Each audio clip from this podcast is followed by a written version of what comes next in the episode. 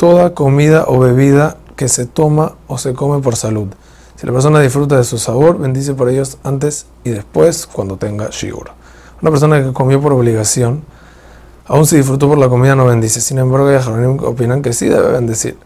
El Mishnah Berurah trae a la Jale que si comió por obligación pan y se llenó, que diga Birkat porque es de Oraita. Hazak Ubaruch.